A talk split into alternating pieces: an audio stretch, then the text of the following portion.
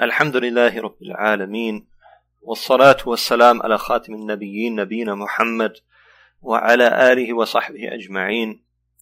أما بعد فالسلام عليكم ورحمة الله وبركاته. نحن على الآن الجشفستة إن شاء الله beginnen wir heute mit der Erklärung zu den Überlieferungen in dem Buch عمدة الأحكام von الإمام عبد الغني المقدسي رحمه الله Und wir beginnen heute ta'ala mit den ersten fünf Ahadith, mit den ersten fünf Überlieferungen des ersten Kapitels, nämlich das Kapitels über die Reinigung Kitab al-Tahara. Die Fuqaha, barakallahu fikum, die Fiqh-Gelehrten, die beginnen al-Fiqh mit den Ibadat, mit den islamisch-gottesdienstlichen Handlungen, in der Reihenfolge, in der sie gekommen sind, als die Säulen, als die Säulen des Islam nach der ersten Säule, nämlich Ash-Shahadatain, nämlich der Bezeugung, dass es keine Gottheit gibt außer Allah, keine anbetungswürdige Gottheit gibt außer Allah und dass Muhammad sallallahu alaihi wasallam sein Gesandter ist. So, danach kommen die Ibadat, nämlich die zweite Säule, das Islam, as-Salah, das Gebet, dann Al-Zakah, die, äh, die Pflichtabgabe und so weiter. So, die Fuqaha beginnen hier mit As-Salah, mit dem Gebet und was dazugehört zum Gebet und was Voraussetzung ist für die Gültigkeit des Gebetes. Und deswegen ist das allererste, womit die Fuqaha beginnen in ihren Büchern, Kitab at-Tahara. Das Kapitel über die Reinigung weil diese Reinigung ist eine Voraussetzung für die Gültigkeit des Gebetes, das die zweite Säule, das die zweite Säule des Islam darstellt. Und die Tahara, das heißt die Reinheit oder die Reinigung, die wir brauchen für das Gebet, wir brauchen drei Arten der Reinheit für das Gebet. Erst einmal brauchen wir die Reinheit der Absicht. Und diese Reinheit der Absicht nennt man Al-Ikhlas. Al-Ikhlas ist die Reinheit der Absicht. Nämlich, dass meine Absicht einzig und allein ist, diese gottesdienstliche Handlung, nämlich dieses Gebet durchzuführen, einzig und allein, um die Zufriedenheit Allah subhanahu wa ta'ala zu erlangen und dadurch seine Belohnung. Das ist Al-Ikhlas, die Reinheit der Absicht. Ich reinige meine Absicht von jeder anderen Absicht außer dieser genannten Absicht, dass ich das tue für die Zufriedenheit Allah subhanahu wa und um seine Belohnung zu bekommen. Die zweite Art der Reinheit, die wir benötigen für das Gebet, das ist die rituelle Reinheit. At-Tahara min al-Hadath. Min al-Hadath. Das ist die rituelle Reinheit, die wir erlangen beispielsweise durch Wudu oder durch Al-Russel, durch die Gebetswaschung oder durch die Ganzkörperwaschung. Das ist die zweite Form der Reinheit, die wir benötigen für das Gebet, die rituelle Reinheit. Die dritte Form der Reinheit, das ist die Reinheit des Körpers, der Kleidung und des Ortes von Verunreinigungen, das heißt von Dingen, die als Najis, als Najis gelten, entsprechend der islamischen Definition. Und das nennt man At-Tahara min al-Khabath. Das ist die Reinigung des Körpers, der Kleidung und des Ortes, des Gebetsortes von Verunreinigung entsprechend islamischer Definition von An-Najasat. Von den Dingen, die Najas, also unrein sind, entsprechend islamischer Definition. So, das sind die drei Arten der Reinheit, die wir benötigen für das Gebet und auch für äh, bestimmte andere gottesdienstliche Handlungen, äh, wie wir das auch besprochen haben im Fiqh-Unterricht.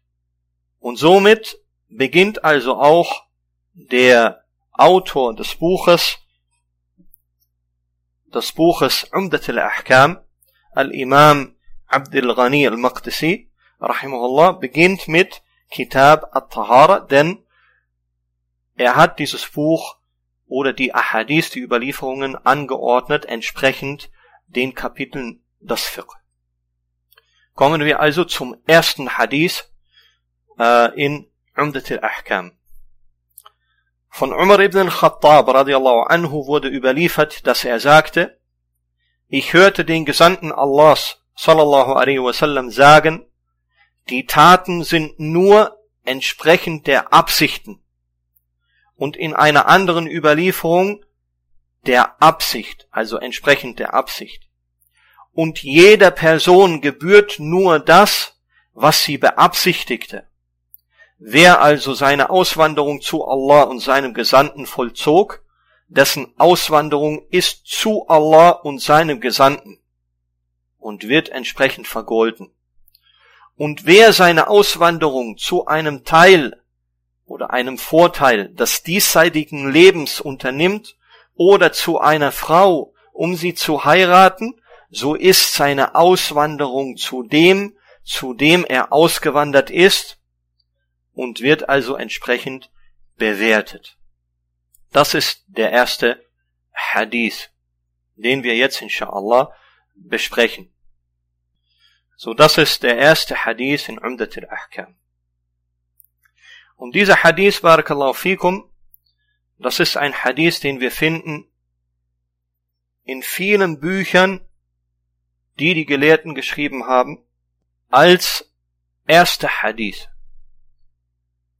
Weil dieser Hadith, Barakallahu fikum, spricht über die Absicht, über die Nähe.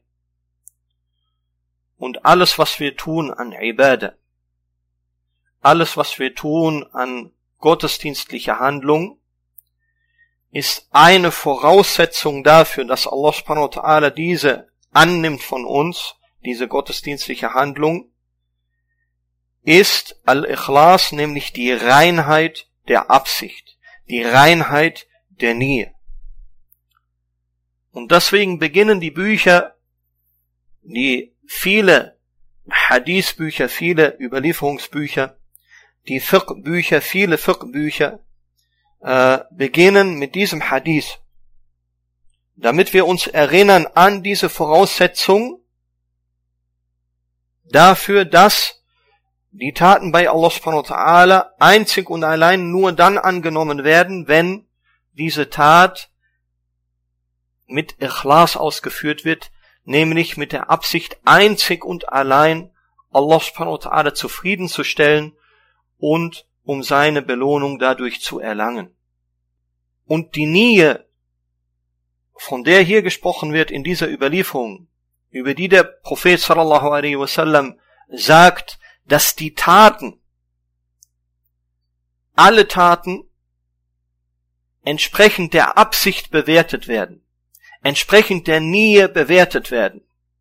Einerseits in der Annahme, dass Allah subhanahu wa ta'ala annimmt diese Tat und auch andererseits in der im Maß, im Maß der Belohnung für diese Tat. Und die Nähe dieser Absicht, das ist eine Voraussetzung, wie ich gesagt habe, für alle Taten und deswegen Deswegen ist sie eine Sache, die zu tun hat mit allen Kapiteln des Fiqh. Warum? Weil Al-Fiqh hat zu tun mit was? Mit Taten. Taten mit direkten, also äußerlichen Taten. Amal Jawarih, das heißt äußerlich wahrnehmbaren Taten hat zu tun al-Fiqh mit Taten der Zunge und auch hat zu tun mit Taten des Herzens. Und deswegen diese Nähe, wie ich gesagt habe, äh, hat zu tun mit allen Kapiteln des Fiqh. Und so auch mit diesem ersten Kapitel, nämlich dem Kapitel der Reinheit. Weil die Reinigung, die eine Voraussetzung ist für das Gebet, wie beispielsweise Al-Wudu oder die Ganzkörperwaschung, diese Reinigung selber und diese Tat der Reinigung ist was? Eine Ibadah, ist eine islamisch-gottesdienstliche Handlung. Und für diese auch, wie alle anderen Taten, ist vorausgesetzt eben Al-Ikhlas, dass die Nähe, die Absicht einzig und allein dafür ist, Allah subhanahu wa ta'ala zufriedenzustellen mit dieser Tat. so dass diese Tat angenommen wird und auch das Maß der Belohnung hat zu tun mit dieser Absicht und der Reinheit der Absicht. Und deswegen, liebe Geschwister, möchte ich kurz hinweisen auf eine Sache. Und zwar, es gibt viele Geschwister, die eine Art von Unterschied machen äh, zwischen Al-Aqidah, zwischen der Glaubenslehre, die zu tun hat mit At-Tawhid, mit der Einzigkeit Allah subhanahu wa ta'ala in der Anbetung, zu tun hat also mit diesem Ikhlas, mit dieser Reinheit der Absicht in den Taten. Das ist Aqidah. Okay? Die dann aber einen Unterschied machen, eine Art von Unterscheidung machen zwischen der Aqidah und dem Fiqh, was so nicht richtig ist. Dass sie unterscheiden zwischen Aqidah und Fiqh und dieses so auseinander, auseinandernehmen und auseinander oder, oder, yani, wie soll ich sagen, yani, يفرقون بين العقيدة وبين الفقه. Okay, sie machen einen Unterschied zwischen der Aqidah und dem Fiqh. Das mag man in der Theorie machen können. Aber in der Praxis geht das nicht. Warum? Weil die Aqidah einerseits in der Praxis angewendet ist was? Ist Tat und Aussage. At-Tawhid, die Einzigkeit Allah subhanahu wa ta'ala umgesetzt in der Praxis und in Aussage, das ist was? Das ist Fiqh. Al-Fiqh, das sind die Regelungen zu den Taten, Taten und Aussagen. Und dazu gehört die Absicht und die, und die Gültigkeit auch der Absicht, beziehungsweise die Absicht als Voraussetzung für die Gültigkeit der Taten. Und deswegen wird diese Absicht an Nähe und Al-Ikhlas wird genannt im Fiqh. Das war, wie gesagt, die Aqidah umgesetzt in die Praxis ist, was ist Fiqh. Und andererseits Al-Fiqh ohne Aqidah, ohne diesen Ikhlas, ohne diesen Tawhid, der drinsteckt in Al-Ikhlas, in dieser Reinheit der Nähe, ist wertlos. Die Taten werden ungültig, wie das auch dann äh, ja, von den Fiqh-Gelehrten in ihren Büchern das Fiqh auch dargestellt wird, indem die Nähe, die Absicht und deren Reinheit, nämlich Al-Ikhlas, auch immer als Voraussetzung genannt wird, als Schart für die Gültigkeit einer jeweiligen Tat oder Aussage. So diese Aussage, die man findet heutzutage von manchen Geschwistern, dass er sagt, ja, die Hauptsache, äh, ich kenne mich aus und äh, die Hauptsache, meine Akida ist richtig und Fiqh ist nicht so wichtig. Das ist eine Aussage, die so nicht richtig sein kann. Weil diese Akida, die Glaubenslehre im Islam, das ist die Theorie. Diese Theorie muss aber in die Praxis umgesetzt werden in Wort und Tat. Sobald sie in die Praxis umgesetzt wird in Wort und Tat, was wird es dann? Dann hat damit zu tun, welche, welche Wissenschaft? Al-Fiqh und muss man die Regeln dazu kennen, wie man diese Akida richtig mit allen dazugehörenden Regelungen in die Praxis umsetzt in Wort und Tat. Und das ist Al-Fiqh. Und andersrum jemand, der Fiqh gelernt hat und sagt, ich brauche mich nicht um Akida kümmern, der hat auch einen Naqs. Das ist mangelhaft. Warum? Weil damit diese Taten und Aussagen, die man bespricht in Al-Fiqh, in der Wissenschaft des Fiqh und die Regelungen dazu, damit sie angenommen werden, bei Allah subhanahu wa ta'ala und die Belohnung man bekommt bei Allah subhanahu wa ta'ala, brauche ich das Wissen über die Aqidah. Damit ich richtig das umsetzen kann, auch diese Voraussetzung für die, für die äh, Taten und Aussagen, die man bespricht oder deren Regelungen man bespricht im Fiqh. So, das ist eine Sache, die ich, äh, die ich heutzutage äh, wichtig finde zu erwähnen. Und äh, dieser Hadith, Barakallahu fikum, von Umar ibn al-Khattab radiallahu anhu, dieser Hadith spricht über diese Voraussetzung, wie gesagt, diese eine Voraussetzung, dass eine Tat angenommen wird, als Ibadah, als gottesdienstliche Handlung bei Allah subhanahu wa ta'ala. Und diese hat zu tun mit der Nähe, mit der Absicht, die Reinheit der Absicht, Al-Ikhlas. Und das ist eine Voraussetzung, die bezogen ist auf das Innere des Menschen. Warum? Weil die Absicht befindet sich im Herzen des Menschen. Die befindet sich im Inneren. Dieser Ikhlas, diese Reinheit der Absicht, die, deren Platz ist das Herz, das Innere des Menschen. Nun gibt es aber noch eine zweite Voraussetzung, die erfüllt sein muss, damit eine Tat bei Allah subhanahu wa ta'ala angenommen wird. Und diese zweite Voraussetzung, damit eine Tat als Ibadah, als gottesdienstliche äh, Handlung angenommen wird bei Allah subhanahu wa ta'ala, diese zweite Voraussetzung ist eine äußerliche Voraussetzung. Dieser Hadith, die Nähe, das ist eine innere Voraussetzung, eine innerliche oder eine Voraussetzung, die mit dem Innern des Menschen, mit dem Herzen zu tun hat. Dann gibt es aber noch eine zweite Voraussetzung für die Annahme der Ibadah, eine gottesdienstlichen Handlung, die zu tun hat mit der äußerlichen, mit der äußerlichen Durchführung dieser Ibadah, dieser Tat. Nämlich, dass diese Tat durchgeführt wird entsprechend den Gesetzen und Regelungen, die Allah subhanahu wa ta'ala offenbart hat für diese Tat. Sei diese Tat eine Tat des Körpers oder der Zunge, also eine Aussage. Und dieses, diese zweite Voraussetzung nennt man auch Al-Mutaba'a, dass man folgt dem Propheten Muhammad sallallahu alaihi wasallam in der Art und Weise, die er uns vermittelt hat, die ihm offenbart wurde von Allah subhanahu wa ta'ala, wie man diese Tat ausführen soll.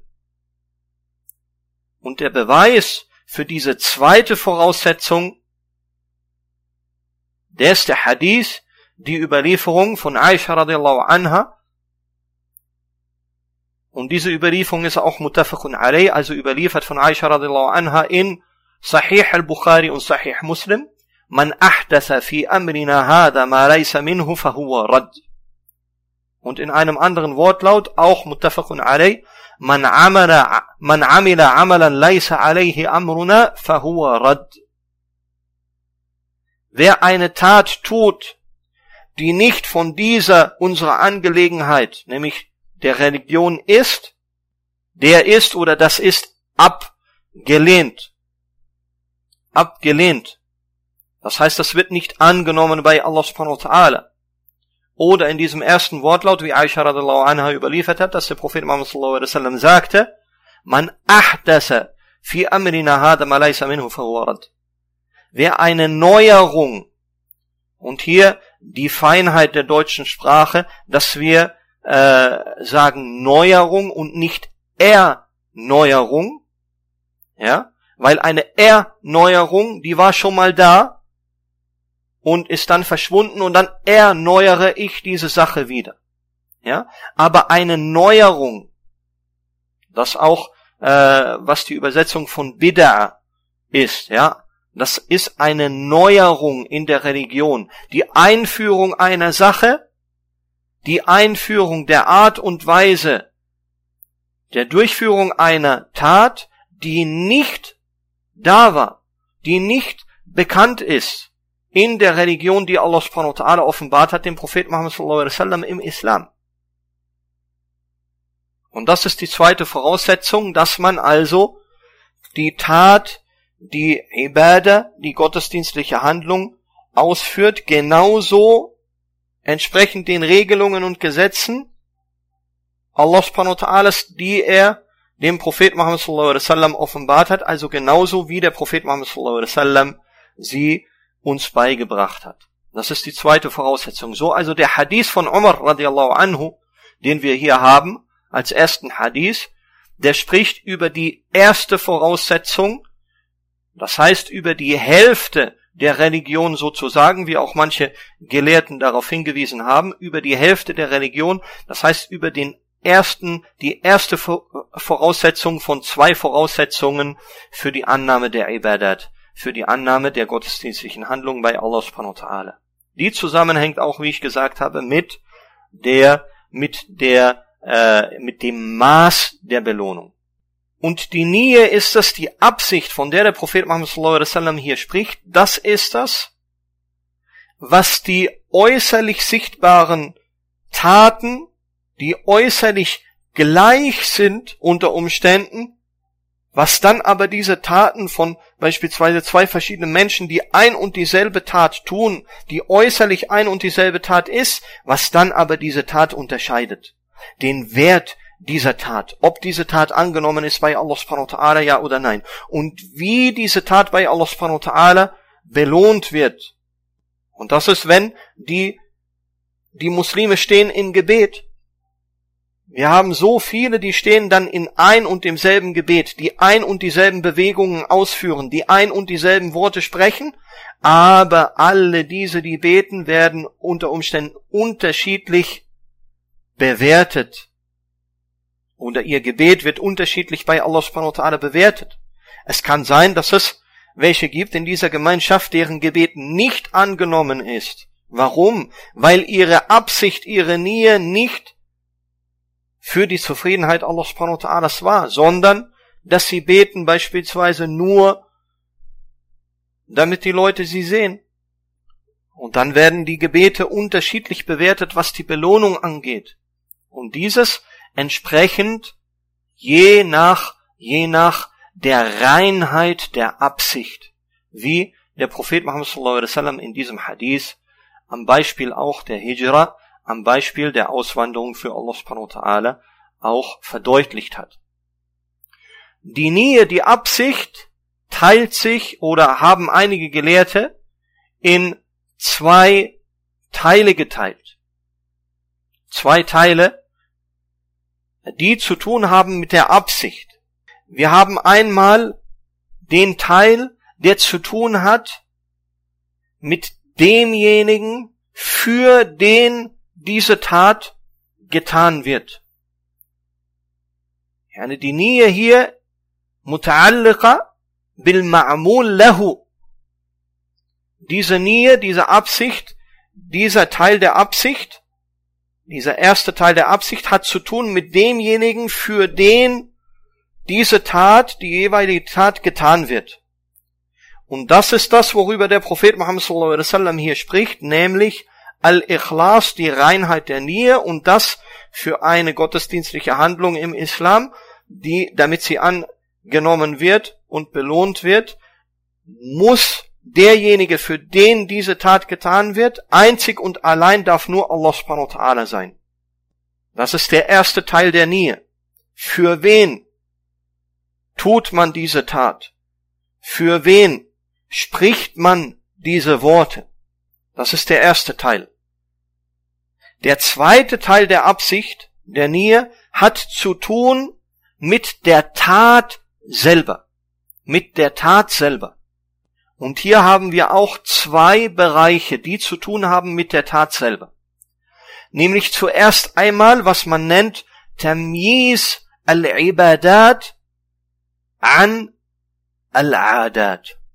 Das heißt, dass ich diese Tat, die ich tue, unterscheide durch die Absicht Nämlich, ob diese Tat, die ich tue, eine Ibadah ist, eine gottesdienstliche Handlung oder eine Ade oder eine alltägliche Handlung, eine Gewohnheit. Das ist auch in meinem Herzen.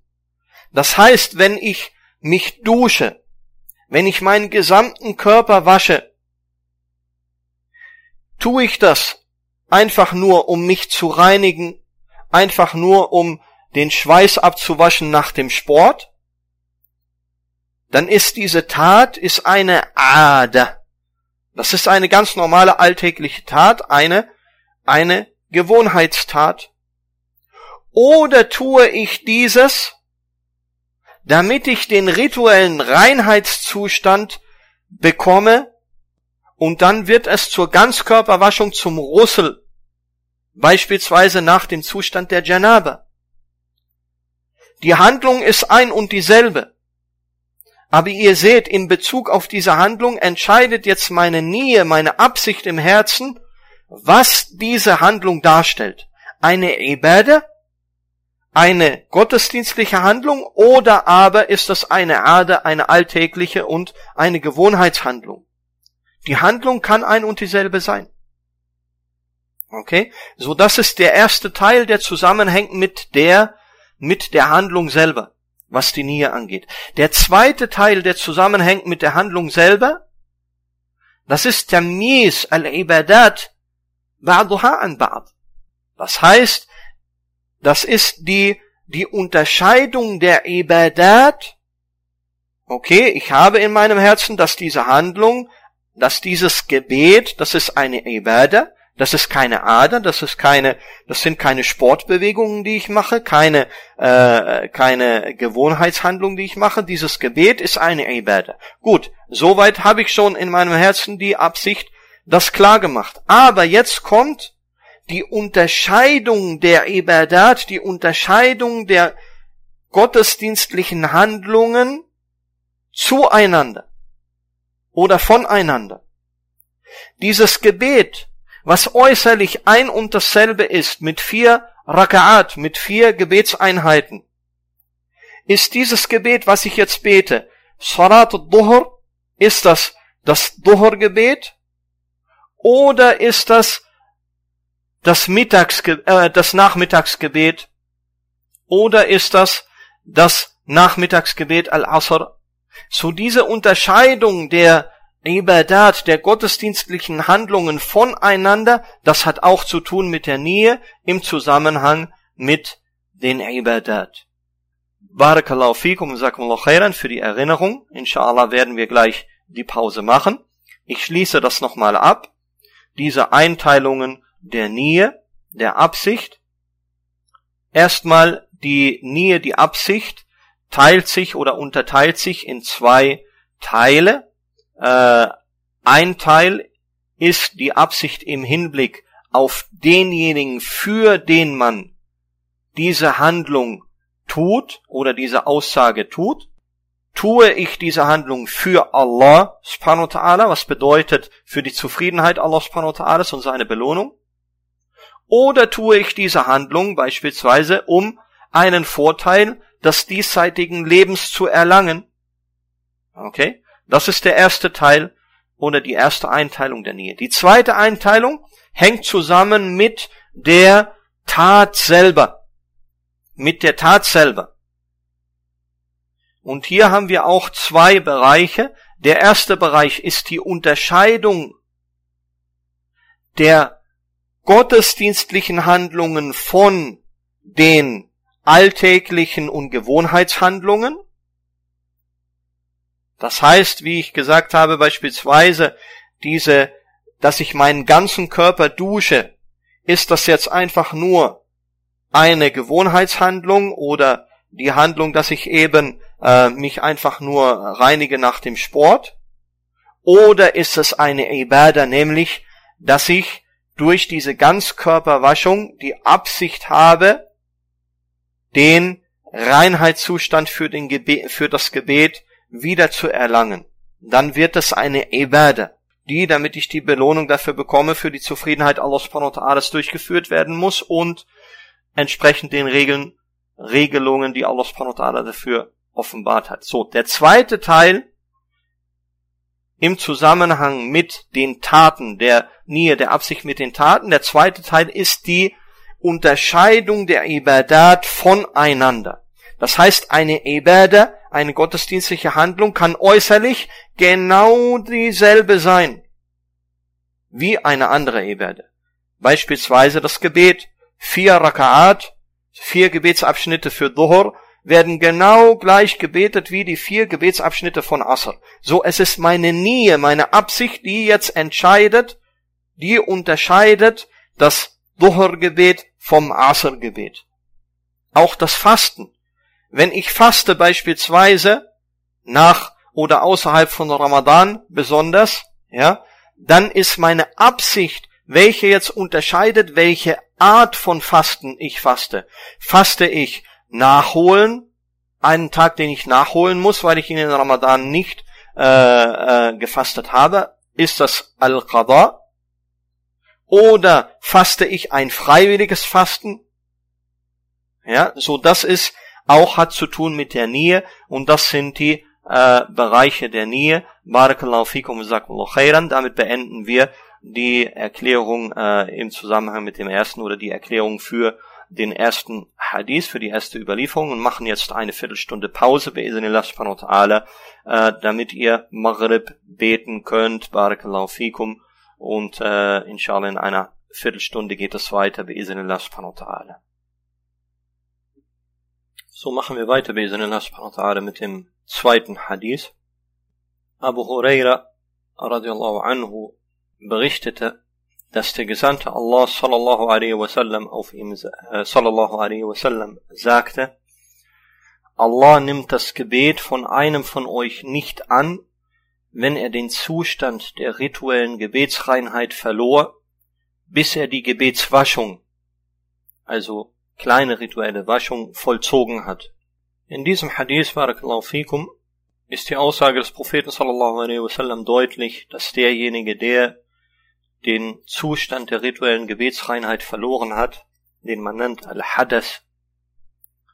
Al-Hadath ist hier das Verlieren des rituellen, der rituellen Gebetsreinheit oder des Zustandes der rituellen Gebetsreinheit.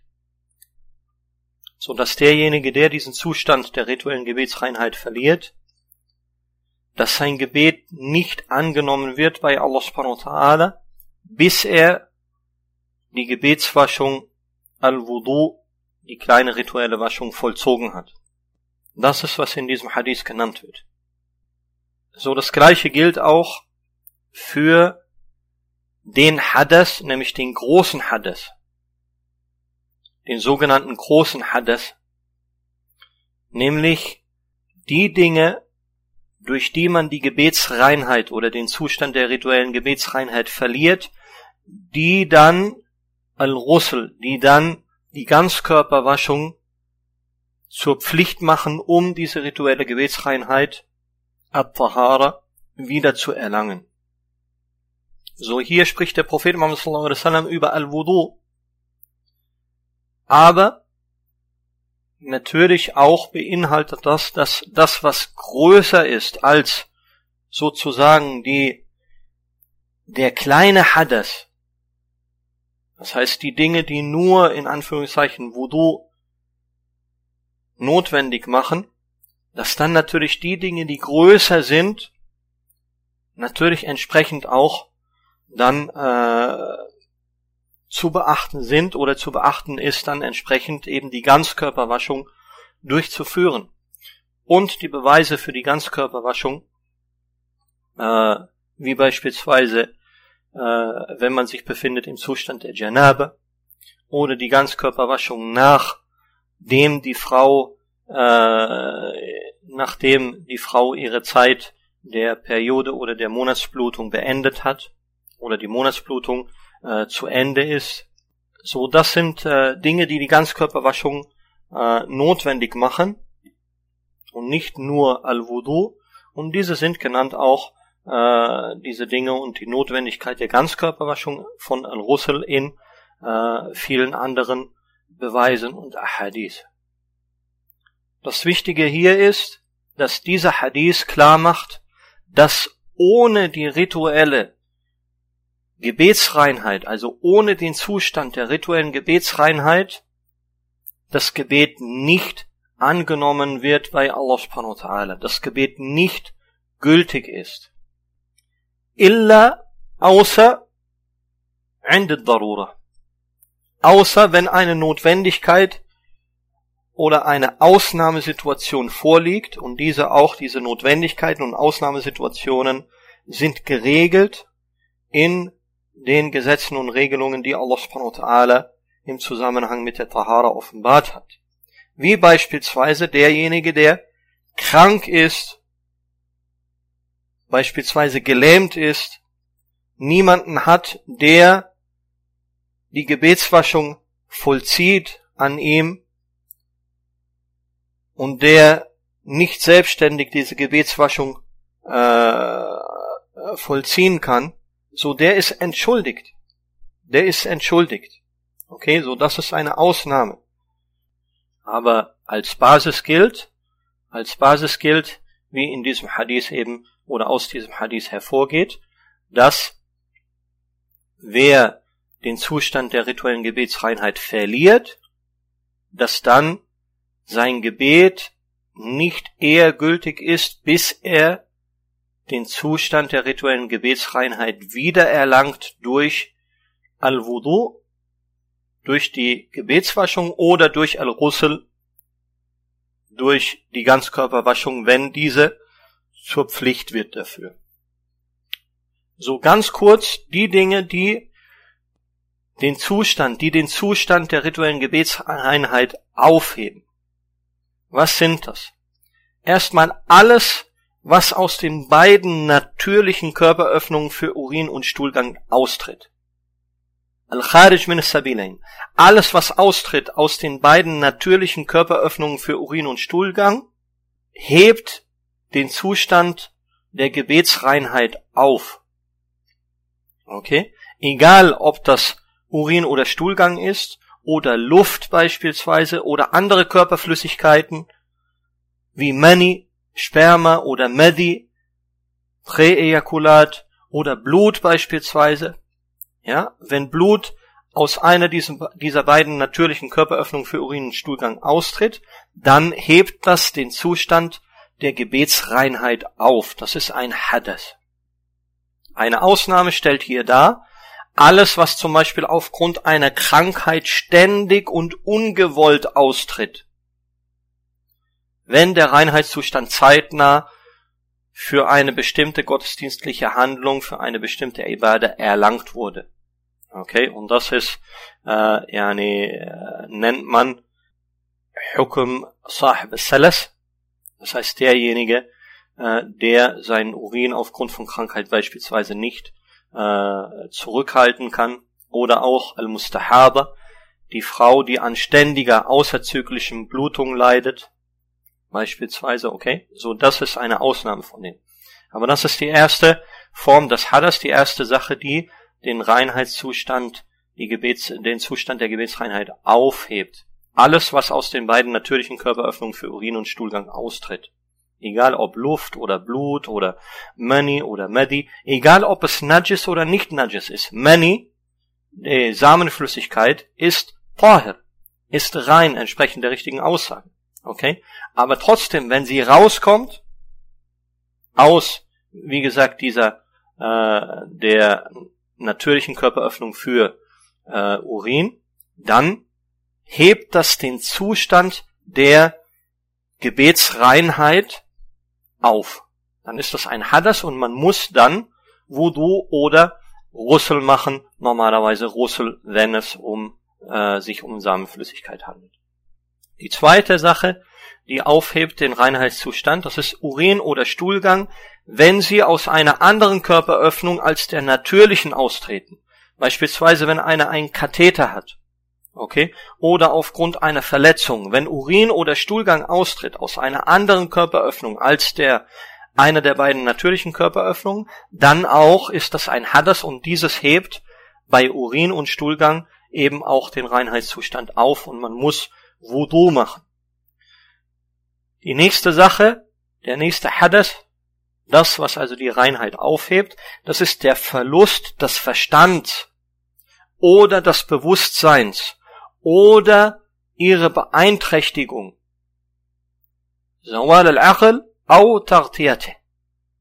Zum Beispiel, indem man den Verstand verliert, al-Junun, zum Beispiel durch einen Rauschzustand, wie derjenige, der betrunken ist, zum Beispiel durch Ohnmacht, zum Beispiel durch tiefen Schlaf und ähnliches. All dieses bedeutet Verlust des Verstandes oder des Bewusstseins oder die Beeinträchtigung des Verstandes oder des Bewusstseins und dieses auch ist ein Hades, dieses auch hebt die, die rituelle Gebetsreinheit auf. Und man muss dann Wudu machen, man muss dann die Gebetswaschung durchführen, um wieder diesen Reinheits- oder in diesen Reinheitszustand zu gelangen für das Gebet. Geschlechtsverkehr hebt den Reinheitszustand auf und macht außerdem die Ganzkörperwaschung al-Russel erforderlich. Das heißt, hier genügt nicht äh, die, die, die, die Gebetswaschung al-Wudu, sondern man muss die Ganzkörperwaschung durchführen äh, nach Geschlechtsverkehr. Auch bei Ejakulation, bei Samenerguss, wie beispielsweise bei Al-Ihtilam, wenn man beispielsweise einen sogenannten, auf Deutsch sogenannten feuchten Traum gesehen hat, auch nach Ejakulation, nach Samenerguss muss man äh, die Ganzkörperwaschung an Rüssel durchführen. Und diese Ejakulation, dieser Samenerguss ist ein Hades, ist ein großer, äh, eine Sache der großen Sachen, die den, den Reinheitszustand aufheben und Al-Russel, die Ganzkörperwaschung, notwendig machen. Ja, und den Zustand, in dem man sich befindet nach Geschlechtsverkehr oder und Geschlechtsverkehr ist Geschlechtsverkehr, egal ob man äh, zum Höhepunkt kommt oder nicht, egal ob man Samenerguss hat oder nicht, sobald Geschlechtsverkehr vollzogen ist. Okay, das heißt also, das Geschlechtsteil des Mannes dringt in das Geschlechtsteil der Frau ein. Oder, also Geschlechtsverkehr, oder Samenerguss, Ejakulation, diesen Zustand, den man, in dem man sich danach befindet, das nennt man den Zustand der Janabe. Jesus nennt man den Zustand der Janabe. Eine weitere Sache, die den Reinheitszustand aufhebt, entsprechend der richtigen Meinung, das ist der Verzehr von Kamelfleisch. Ja, der Verzehr von Kamelfleisch hebt den Reinheitszustand auf und man muss die Gebetswaschung, man muss Wudu durchführen, nachdem man Kamelfleisch gegessen hat. So, es gibt einige Dinge, über die es Meinungsunterschiede gibt bei den Gelehrten, ob es den Reinheitszustand aufhebt oder nicht. Ja, ähm, aber entsprechend der richtigen Meinung, Wallahu ta'ala alam, ist alles andere, außer das, was ich genannt habe, hebt den Reinheitszustand nicht auf. Dazu gehört beispielsweise äh, Najasat. Najasat, ja, unrein oder als unrein geltende Körperausscheidungen außer Urin und Stuhlgang, das hatten wir, ja, wie zum Beispiel Blut. Blut ist Najis, Blut ist unrein, okay? Aber wenn es austritt aus einer anderen Körperöffnung als den zwei natürlichen für Urin und Stuhlgang, das heißt, wenn ich irgendwo am Arm beispielsweise eine Verletzung habe und Blut austritt, dieses Blut ist zwar unrein, ist zwar Najis, aber Allein das Austreten des Blutes und dass ich blute, hebt meinen Reinheitszustand, den rituellen Reinheitszustand für das Gebet nicht auf. Und so auch andere Körperflüssigkeiten außer Urin und Stuhlgang, selbst wenn sie najis sind, heben den Reinheitszustand nicht auf, wenn sie austreten aus einer anderen als der zwei natürlichen für Urin und Stuhlgang vorgesehenen Körperöffnungen. Auch das Berühren des menschlichen Geschlechtsteils hebt entsprechend der richtigeren Meinung der Fiqh-Gelehrten den Reinheitszustand nicht auf. Aber es ist mustahab, es ist islamisch empfohlen bzw. erwünscht, nachdem man das Geschlechtsteil mit der bloßen Hand berührt hat, dass man danach die Gebetswaschung al-Wudu ausführt. Das ist mustahab, das ist empfohlen und erwünscht. Aber es ist keine Pflicht. Das heißt, die Berührung des menschlichen Geschlechtsteils mit der bloßen Hand beispielsweise hebt den Reinheitszustand nicht auf, entsprechend der richtigen Meinung Wallahu ta'ala alam. Auch die Berührung einer Frau mit beispielsweise der bloßen Hand oder das Küssen einer Frau, ja, hebt alleine diese Berührung und alleine das Küssen hebt den Reinheitszustand nicht auf, entsprechend der richtigeren Meinung unter den Fiqh-Gelehrten. Das heißt, die bloße Berührung oder nur das Küssen alleine hebt den Reinheitszustand nicht auf. Wann wird der Reinheitszustand hier unter Umständen aufgehoben? Wenn Flüssigkeit austritt. Warum? Weil es tritt Flüssigkeit aus unter Umständen, wie zum Beispiel Al-Madi, Präejakulat, okay, aus einer der beiden natürlichen Körperöffnungen für Urin und Stuhlgang. Und dann ist wieder der Reinheitszustand aufgehoben und man muss Wudu machen. Man muss Wudu machen. Und wer mehr zu diesen Themen lesen möchte und äh, sich vertiefen möchte, auch ein wenig in die in die Argumentationen und äh, Beweise, der kann äh, sich anschauen, was äh, bei Islam Study an Unterrichtsmaterial für Fiqh äh, es zum Runterladen gibt. Diese Zusammenfassung äh, des Fiqh-Unterrichtes von Kitab al-Tahara, von, äh, vom Kapitel der Reinigung. So, das war äh, zum zweiten Hadith von Umdat al-Ahkam. Kommen wir zum dritten Hadith. Abdullah ibn Amr ibn al-As, Abu Huraira und Aisha radiallahu anhum berichteten, der Gesandte Allahs sallallahu alaihi wasallam sagte, wehe den Fersen vor dem Höllenfeuer. Wehe den Fersen vor dem Höllenfeuer. Mit den Fersen sind die Verse gemeint der Füße. Und zwar hat der Prophet sallallahu alaihi wasallam einen seiner Sahaba, einen seiner Gefährten radiallahu anhum, gesehen, wie er Wudu gemacht hat und dabei ein Teil, ein kleiner Teil der Ferse hat er nicht mit Wasser gewaschen. Das heißt, Wasser hat diese Stelle nicht berührt. Okay? Und hier hat der Prophet Muhammad dann gewarnt, äh, wie hier überliefert ist, wehe den Fersen vor dem Höllenfeuer. Das bedeutet, der Prophet Muhammad wasallam warnt hier vor Nachlässigkeit in der Durchführung der Gebetswaschung oder in der Durchführung der Ganzkörperwaschung. Und in diesem Hadith ist auch beinhaltet das Waschen der Füße dass die Füße gewaschen werden müssen und nicht einfach nur es reicht, wenn man über die Füße streicht, über die bloßen Füße streicht. Das Streichen, das ist Maschrur, das ist erlaubt, wenn die Voraussetzungen eingehalten sind, wenn die Voraussetzungen gegeben sind, die genannt, die offenbart wurden. Das Streichen ist gekommen über die Fußbedeckung. Aber die bloßen Füße müssen gewaschen werden. Und das ist auch, was in diesem Hadith, in dieser Überlieferung drinsteckt. Und hier, wie gesagt, die Warnung des Propheten Muhammad sallallahu alaihi wasallam vor Nachlässigkeit. So, was denkt ihr, wenn schon die Nachlässigkeit beim Wudu eine kleine Stelle an der Ferse vernachlässigt wird, wie ist das erst? Wie ist das erst, wenn man nachlässig ist dann in dem, was noch größer ist als das, nämlich beispielsweise das Gebet selbst. Und auch ist das ein, ein Hinweis, dieser Hadith ist ein Hinweis an uns,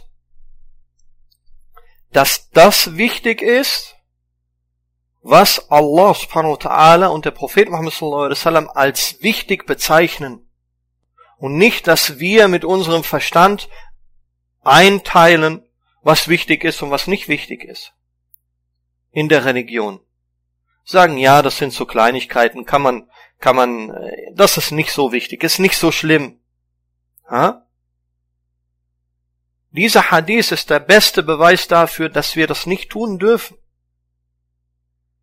Und wenn der Prophet Muhammad wasallam sagt, wehe den Fersen vor dem Höllenfeuer, dann ist diese Vernachlässigung der Verse beim Wudu ist keine kleine Sünde, sondern weil er das Höllenfeuer erwähnt, ist das was? Eine große Sünde, eine der Kaba'ir. Und dieser Hadith, wie gesagt, bezieht sich nicht nur auf die Fersen, sondern bezieht sich auf alle Körperteile des Wudu, der Gebetsreinigung und auch des Russels und letzten Endes auf alles, was befohlen ist was Wajib ist, was Pflicht ist in den Ibadat, in den gottesdienstlichen Handlungen. So, ich muss sorgfältig Wudu machen. Ich muss die Körperteile, die man waschen muss, die Pflicht sind zu waschen, muss ich vollständig waschen und muss darauf achten, dass dieser Körperteil vollständig mit Wasser gewaschen wurde. Und was das Streichen angeht, das Streichen über den Kopf, haben auch einige Gelehrte darauf hingewiesen, dass dieser Hadith darauf hindeutet, dass der gesamte Kopf, nämlich vom Haaransatz an der Stirn bis zum Haaransatz am Nacken bestrichen werden muss und nicht nur ein Teil.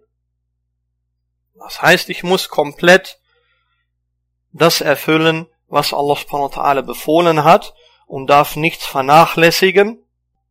Und deswegen sagt der Prophet Muhammad sallallahu alaihi wasallam, wehe den Fersen vor dem Höllenfeuer.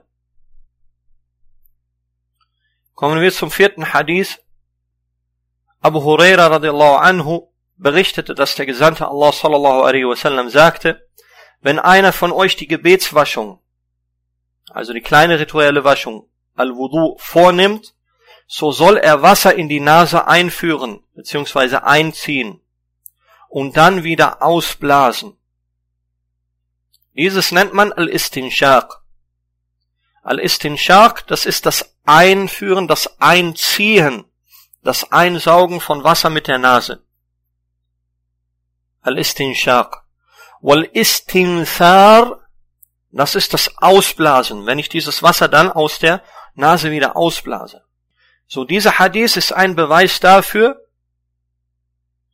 die diejenigen angeben, die sagen, dass das Spülen der Nase und auch das Spülen des Mundes Pflicht sind und gehören zum Waschen des Gesichtes. Und das ist die richtige Meinung dass das Ausspülen der Nase und des Mundes, das Ausspülen des Mundes nennt man Al-Madmada und Al-Istinshaq wal-Istinsar, das ist ein, das ist ein, äh, das ist ein, eine Pflicht im Gebet.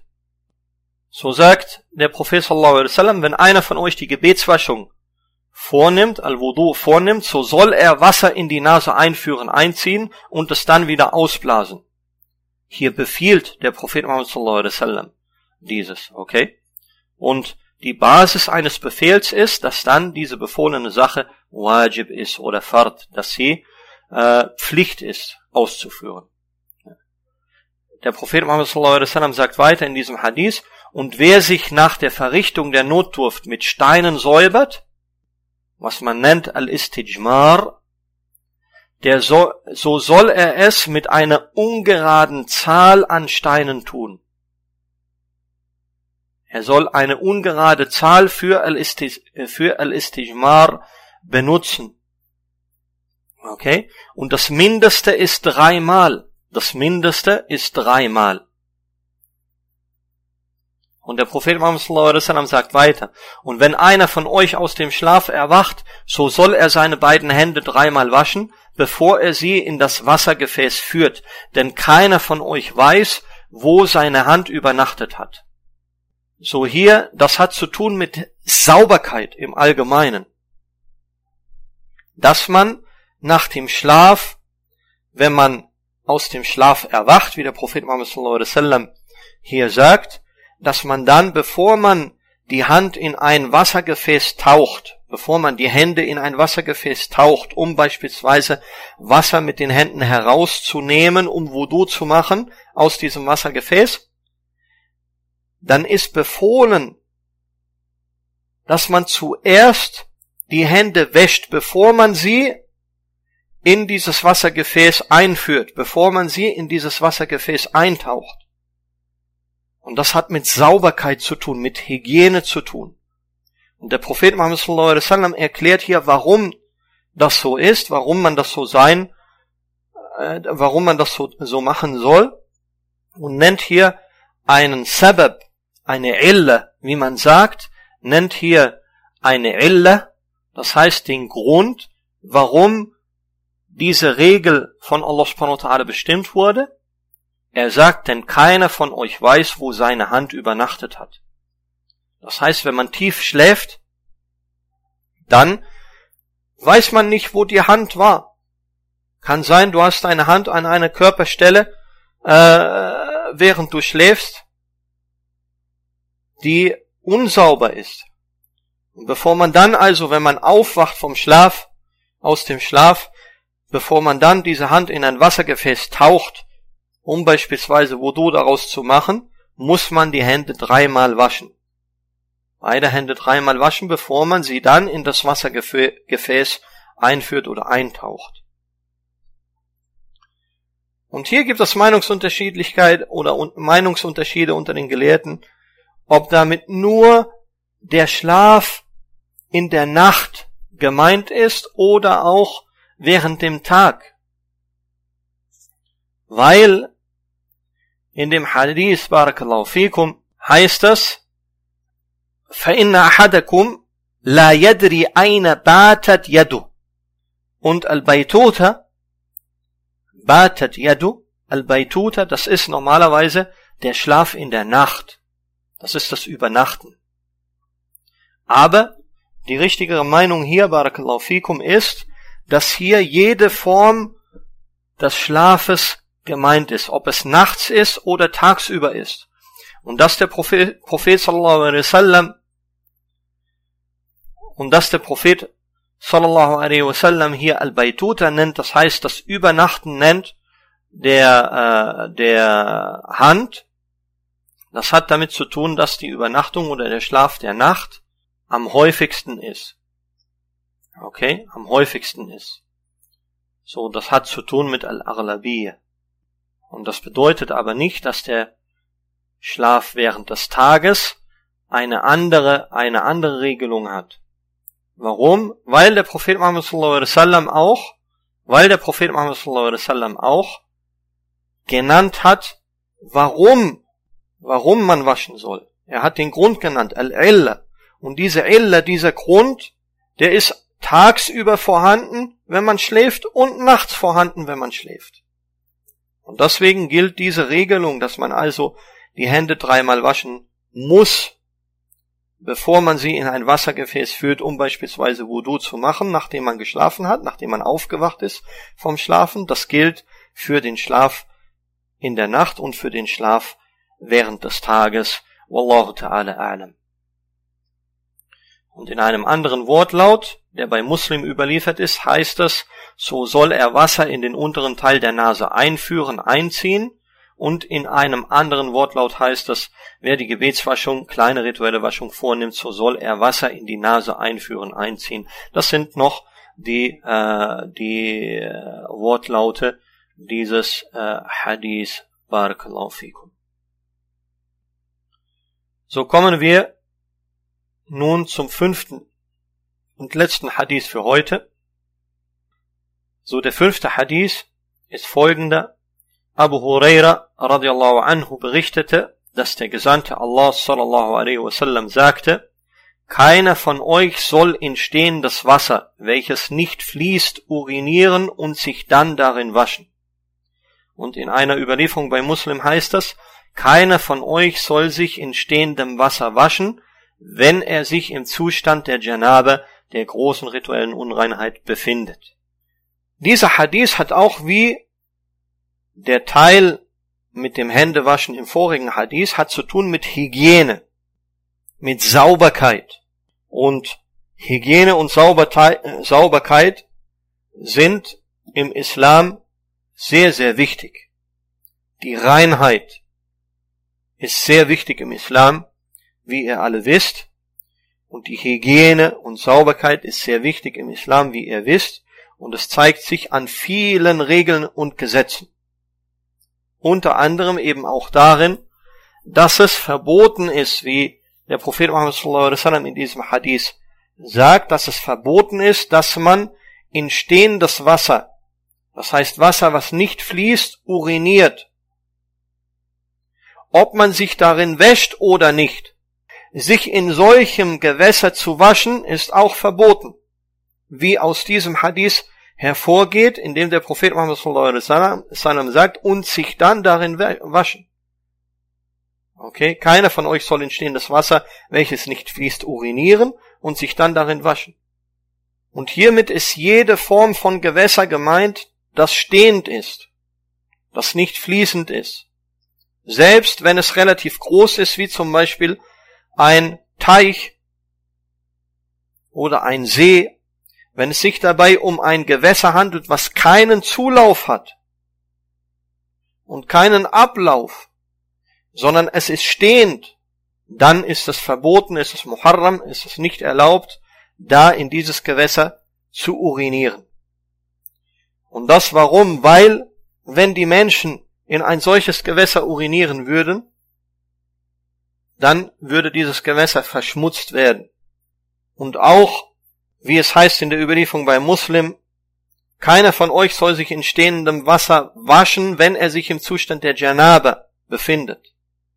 Wie ich erklärt habe, der Zustand der Janaba, das ist der Zustand, in dem man sich befindet nach Geschlechtsverkehr oder nach Ejakulation, nach Samenerguss, selbst wenn das ohne Geschlechtsverkehr passiert. Das nennt man den Zustand der Janabe. Und das bedeutet, dass normalerweise Körperflüssigkeiten am Körper vorhanden sind, Verunreinigung am Körper vorhanden ist. Selbst wenn es nicht unbedingt Najis ist, okay, also unrein im entsprechend der islamischen Definition, aber es ist eine Verunreinigung, eine Sache, die nicht sauber ist. Und damit man dieses stehende Wasser nicht verunreinigt, ist es verboten, sich in diesem Zustand, wenn man sich in diesem Zustand befindet, in diesem Wasser, in stehendem Wasser zu waschen. Damit dieses Wasser sauber bleibt, damit dieses Wasser benutzt werden kann von den Menschen. Und die Dinge zu erhalten für die Menschen, die nutzbringenden Dinge zu erhalten und ihren Nutzen zu erhalten für die Menschen, das ist auch, was wir finden in vielen Regeln und Gesetzen, die Allah subhanahu wa ta'ala offenbart hat, in der Scharia. Wie beispielsweise das Verbot, direkt an einem Weg oder auf einem Weg zu urinieren oder seine Notdurft zu verrichten oder seine Notdurft zu verrichten oder zu urinieren beispielsweise äh, unter einem Baum, der Früchte trägt, die die Menschen dann aufsammeln beispielsweise oder seine Notdurft zu verrichten im in einem nutzbringenden Schatten während heißer Sommertage. Schatten, den die Menschen normalerweise nutzen, um der Hitze zu entgehen. Das ist verboten, das ist Muharram und sogar ist eine der großen Sünden. Warum? Weil Prophet Muhammad sallallahu alaihi wasallam darauf hingewiesen hat, dass derjenige verflucht wird von Allah subhanahu wa ta'ala, der seine Notdurft an diesen Stellen verrichtet. So solche Regeln, wie auch hier die Regel, dass man nicht in stehendes Wasser urinieren darf und sich nicht, wenn man sich im Zustand der Janabe befindet, sich darin waschen darf, das ist, um einen Nutzen für die Menschen zu erhalten und eben hier in diesem Falle dieses Wasser nicht zu verschmutzen, so dass die Menschen dann es nicht mehr nutzen wollen oder nutzen können. Und das ist eine Sache, auf die ich auch äh, euch bitte einmal einmal wirklich yani, eure Aufmerksamkeit zu lenken nämlich die Regelungen im Islam, die damit zu tun haben, auf die Rücksichtnahme gegenüber den Menschen. Dass man Rücksicht nimmt auf die Menschen. Rücksicht nimmt auf die Menschen und ja, was die Menschen brauchen. So zum Beispiel, dass man nicht betet, beispielsweise das Verbot zu beten, äh, oder Al-Karaha zu beten, äh, ja, in einem Weg, den die Menschen nutzen. Auch in der Moschee beispielsweise.